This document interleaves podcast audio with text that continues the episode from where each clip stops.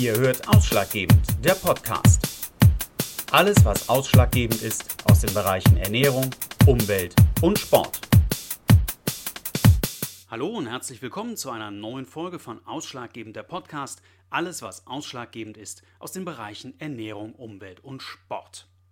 Mein heutiges Thema lautet, wenn dich der Hafer sticht. Hafer hat den Ruf, das gesündeste aller Getreide zu sein.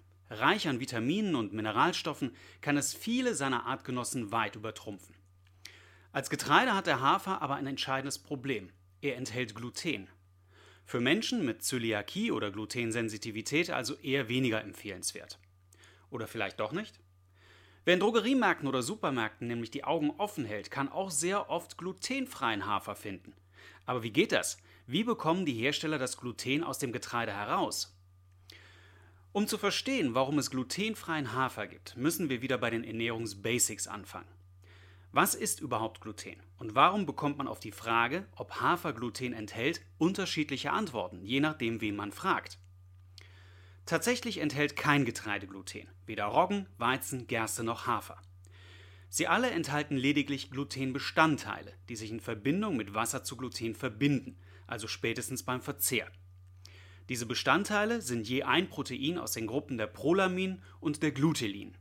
Beim Weizen sind das die Stoffe Gliadin und Glutenin, beim Roggen Sekalin und Sekalinin. Sogar im als glutenfrei bezeichneten Reis finden sich die beiden Proteine Oricin und Oricinin. Da ausnahmslos alle Getreide, sogar Mais und Reis Prolamine und Gluteline enthalten, muss man richtig rückschließen, dass jedes Getreide Gluten enthält. Dass dennoch einige Getreide als glutenfrei bezeichnet werden, liegt an der uneinheitlichen Definition. Durchforstet man wissenschaftliche Texte in Bezug auf Zöliakie und Glutenunverträglichkeit, so ist in fast allen Fällen ausschließlich das Weizengluten gemeint und speziell das Weizenprolamin Gliadin.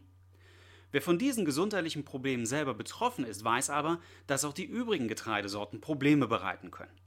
Bei Zöliakie und Glutenunverträglichkeit muss man also weiter ausholen, als den Übeltäter beim Gliadin zu suchen. Denn eigentlich geht es bei den gesundheitlichen Problemen viel besser gesagt um spezielle Sequenzen von Aminosäuren, aus denen das Gliadin zusammengesetzt ist. Diese Sequenzen finden sich eben auch in anderen Getreiden und sogar in einigen Hafer- und Maissorten. Speziell beim Hafer ist die Sortenvielfalt so enorm, dass man eine pauschale Antwort zum Hafer, ob er glutenfrei ist oder nicht, so nicht treffen kann. Welche Sorte in der Supermarktpackung landet, ist im Regelfall nicht erkennbar und auch die als glutenfrei deklarierten Hafersorten dürfen nicht durch Verunreinigungen mit Gluten im Mühlprozess belastet sein. Gleiches gilt übrigens auch für die zahlreichen Weizensorten, von denen es durchaus einige gibt, die glutensensitive Menschen vertragen könnten. Man muss also sehr genau hinschauen, welches spezielle Getreide man verträgt und welches nicht. Die bloße Unterscheidung in Hafer, Weizen, Mais, Gerste und Co reicht nicht aus. Um zu beurteilen, ob ein Getreide glutenfrei ist oder nicht, hängt von einigen Punkten ab. So zum Beispiel die Art und Gattung des Getreides, die Sorte, die Art der Verarbeitung, die Kombination mit anderen Lebensmitteln und natürlich die eigene Darmflora. Noch relativ jung ist die Forschung auf einem anderen Gebiet der Zöliakieerkrankung. Vor nicht allzu langer Zeit fanden Forscher die sogenannten ATIs, die Amylase-Trypsin-Inhibitoren. Auf diese möchte ich heute nicht nochmal eingehen, denn bereits in Folge 10, Todesträger Frühstückssemmel, habe ich ausführlich darüber berichtet und was die ATIs für deine Gesundheit bedeuten. Wer also aufgrund einer Zöliakie oder Glutenunverträglichkeit auf nährstoffreiche Getreidesorten verzichtet, der sollte durchaus mal unterschiedliche Sorten ausprobieren, ob mit allen gleichermaßen Probleme entstehen. Probieren geht hier oft als einziger Weg, um herauszufinden, ob man beispielsweise den Hafer einer bestimmten Marke verträgt oder nicht. Die wichtigsten Informationen der heutigen Folge fasse ich dir natürlich nochmal kurz zusammen. Erstens. Alle Getreide enthalten die Glutenbestandteile Prolamin und Glutelin. Zweitens.